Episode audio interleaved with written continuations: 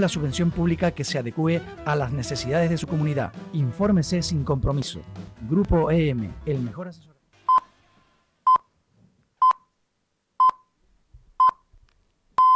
Son las 11, las 10 en Canarias.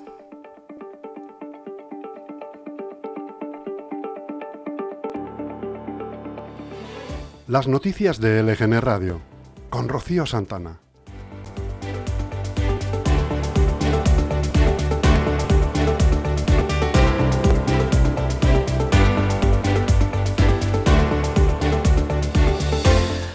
Buenos días, ya es miércoles 18 de octubre. Bienvenidos un día más aquí, a su casa, a LGN Radio.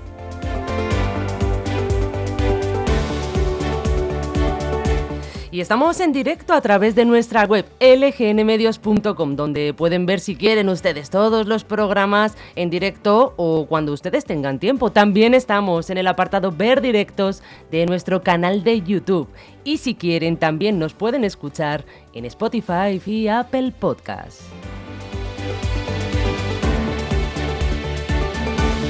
Además, si lo desean, no lo duden, pueden ponerse en contacto con nosotros escribiéndonos un correo electrónico a redaccion@lgnradio.com o mandarnos un WhatsApp si ustedes quieren al teléfono 676-352-760. Y vamos a empezar con esta mañana de actualidad.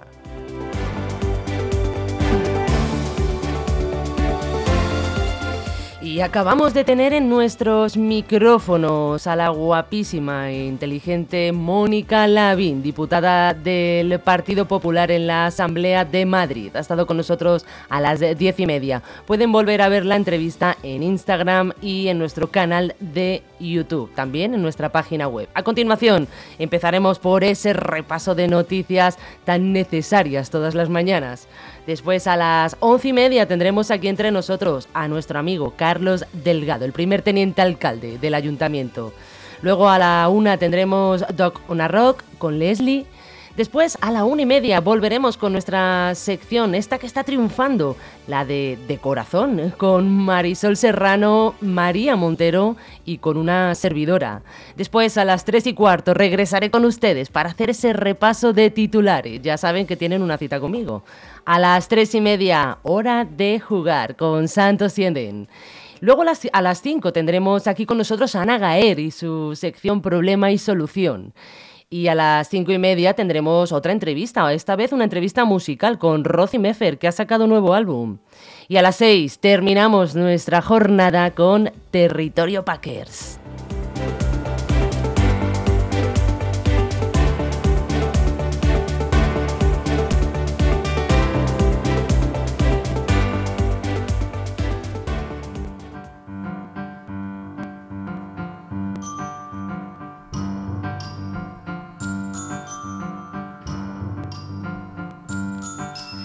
Y hoy, en nuestra sección de efemérides, les traigo novedades, les traigo mmm, acontecimientos que acaecieron totalmente destacados. A mí me han encantado todos ellos. Y vamos a empezar, nos vamos hasta 1922. Nace la BBC, el servicio público de radio y televisión del Reino Unido. El gigante empezó como radio experimental y empezó su difusión regular de televisión en 1936.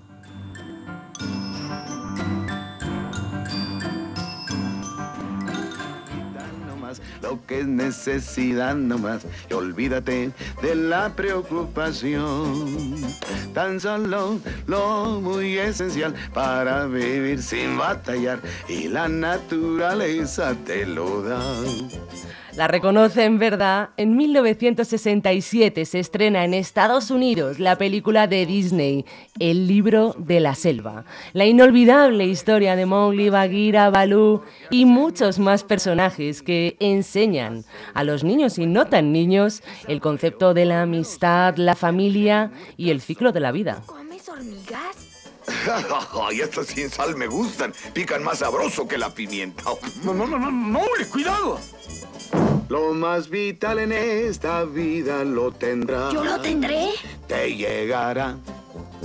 Búscalo más.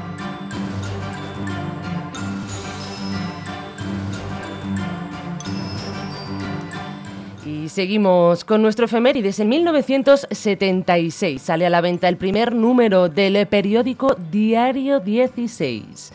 Fue uno de los primeros eh, creados al terminar la dictadura y se convirtió en un símbolo de la transición española.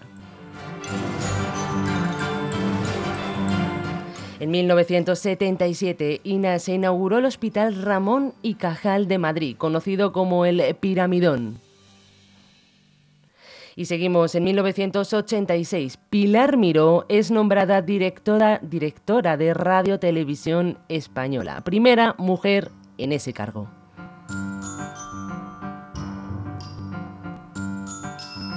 Y terminamos en 2014. Se celebraba la Asamblea Fundacional de Podemos en el Palacio de Vistalegre de Madrid.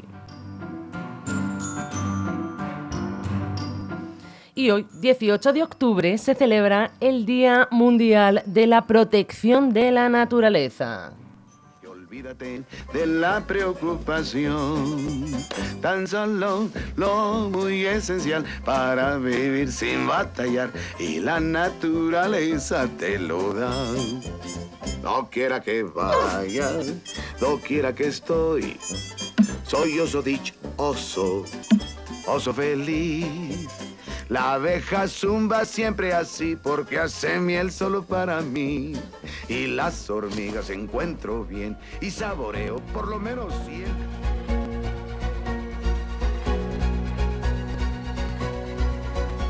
Y hoy sí, con esta nueva sintonía vamos a dar paso al repaso del tiempo. ¿Qué tiempo tenemos? ¿Qué tiempo tendremos? Bueno, pues yo estoy aquí para eso, para contárselo. Seguimos con la borrasca Babette, que se irá desplazando hacia el norte. Predominarán cielos nubosos con precipitaciones, que irán cesando a lo largo del día, salvo algún chubasco ocasional en zonas de montaña. Las precipitaciones serán más intensas en el sur del sistema central occidental. Es poco probable que se alcancen áreas mediterráneas. A últimas horas, la entrada de un nuevo frente reactivará las precipitaciones en el extremo noroeste.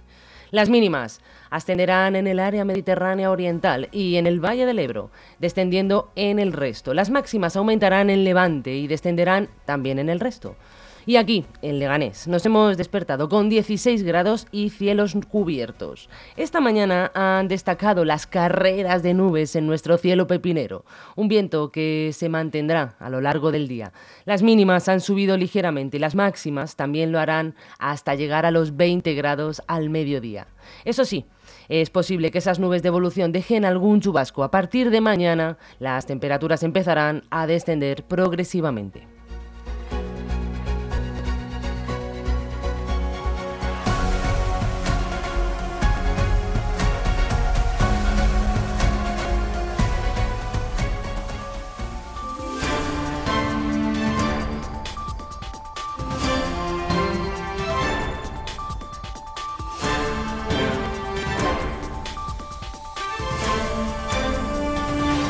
Y a continuación lo que vamos a hacer va a ser un repaso de titulares, esos titulares con los que nos hemos despertado esta mañana. Y empezamos con el país, que dice que un bombardeo en un hospital de Gaza causa cientos de muertos. Las autoridades de la franja acusan a Israel de provocar al menos 500 fallecidos y cientos de heridos en el centro sanitario, donde se refugiaban miles de ciudadanos. El ejército israelí atribuye el cohete a la yihad islámica.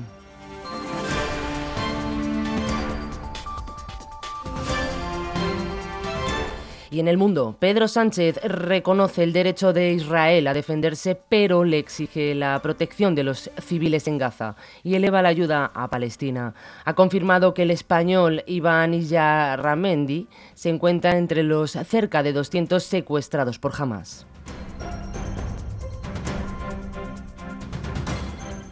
En ABC, la muerte de Álvaro Prieto revela los fallos de seguridad de Santa Justa en plena alerta antiterrorista. El joven de 18 años deja en evidencia los fallos de seguridad en una de las infraestructuras críticas para el Ministerio del Interior.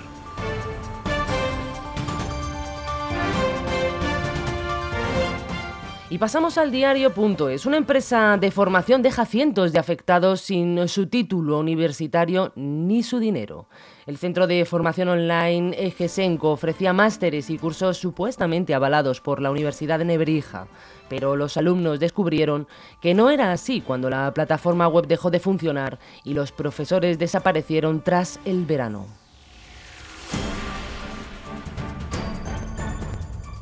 En la razón, Interior refuerza con medidas complementarias el nivel 4 sobre 5 de alerta antiterrorista. Incrementará los dispositivos de seguridad sobre determinados puntos sensibles por toda España.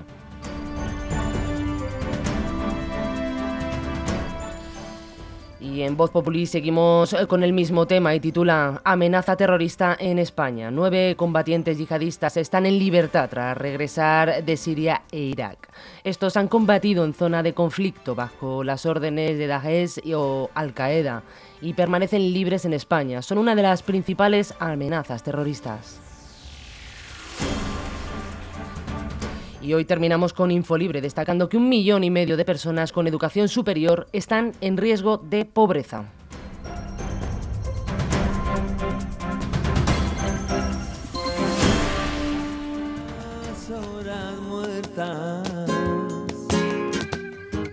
Hago pájaros de barro Hago pájaros de barro y los echo a volar. Por si el tiempo me arrastra a playas desiertas. Hoy rechazo la bajeza, el abandono y la pena. Ni una página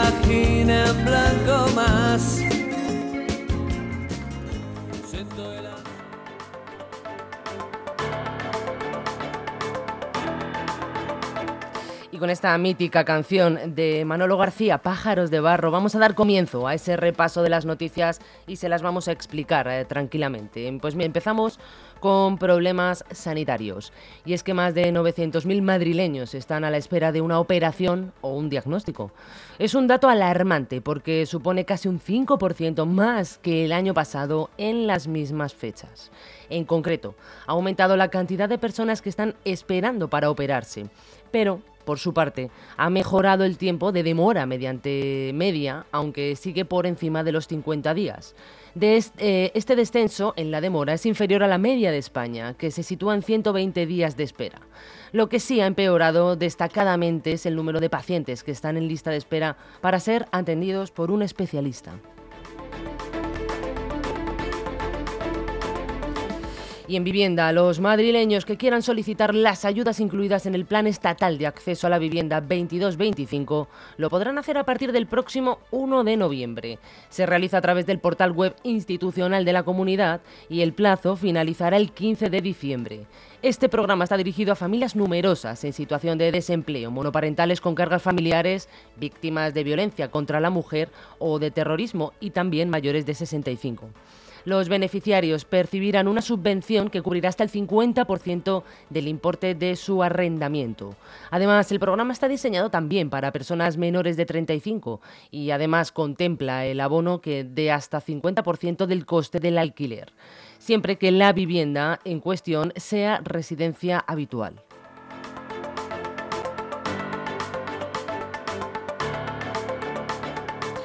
Y seguimos con vivienda porque más de 1.200 familias recibirán ayudas para rehabilitar sus casas con el plan Transforma tu barrio.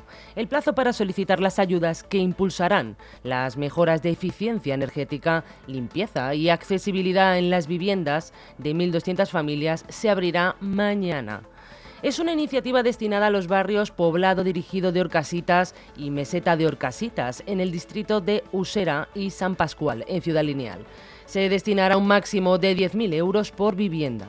De esta forma, el consistorio va a destinar un millón de euros en el barrio de San Pascual, que se emplearán en eliminar el amianto de sus edificaciones con una previsión de rehabilitación de más de 500 viviendas.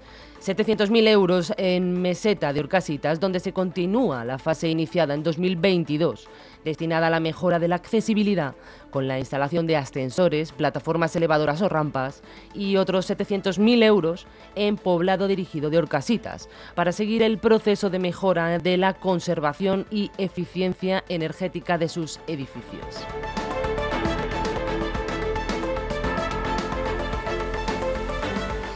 Y la Comunidad de Madrid vigilará las publicaciones de influencer para mejorar la protección de los consumidores y fomentar en estos creadores de contenidos eh, la creación de un comportamiento adecuado en redes sociales que se adecue a la legislatura europea. El objetivo es detectar y evitar cualquier actuación o práctica comercial que pueda perjudicar los derechos de los ciudadanos, ya que con estos perfiles cuentan con una gran cantidad de seguidores o suscriptores y pueden condicionar a su audiencia a través de sus opiniones o hábitos en sus asuntos de compras. De esta forma, el Gobierno regional se suma a esta iniciativa de la Unión Europea que coordina el Ministerio de Consumo.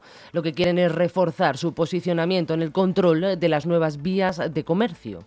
En las próximas semanas, mucha atención, en la Comisión Europea y las autoridades nacionales de la red realizarán un barrido online y examinarán las publicaciones de influencers y creadores de contenido para comprobar si cumplen o no con las obligaciones legales. Y la circulación en la línea 2 de Metro de Madrid quedó ayer interrumpida entre las estaciones de Alsacia y Manuel Becerra, en ambos sentidos al explotar la batería de un patinete eléctrico en el interior de uno de los vagones. El incendio ha provocado gran cantidad de humo, obligando a los bomberos incluso a realizar tareas de ventilación. En concreto, la incidencia ha afectado a cinco estaciones de la línea roja. Estas son Alsacia, La Almudena, La Elipa, Ventas y Manuel Becerra. La explosión del patinete ha causado daños en el suelo y una de las puertas del vagón. Ya se ha restablecido el servicio de trenes de la línea 2 en ambos sentidos.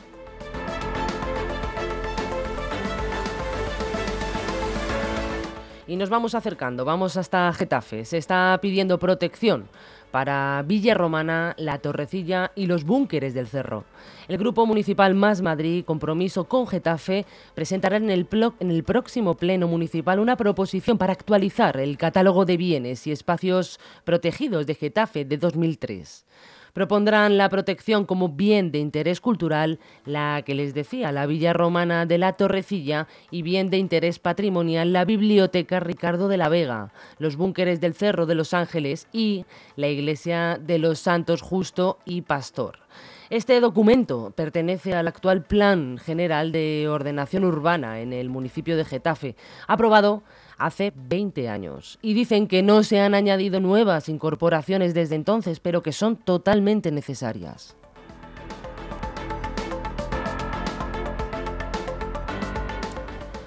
Y terminamos aquí en Leganés y es que seguimos con la huelga de las trabajadoras de las tres escuelas infantiles gestionadas por la empresa Kitsco, que siguen sin cobrar sus nóminas. Ahora se han incluido otras compañeras, Rosa Caramelo, Koala y Las Flores. La huelga durará hasta el viernes, hasta las 12. Estas trabajadoras llevan meses sufriendo retrasos por el pago de parte de su dinero por la empresa, pese a que el ayuntamiento asegura que ha cumplido todas sus obligaciones económicas con esta empresa concesionaria.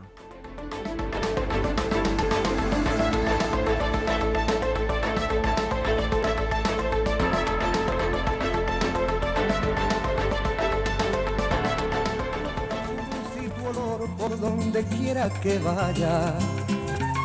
y amontonado en tu arena.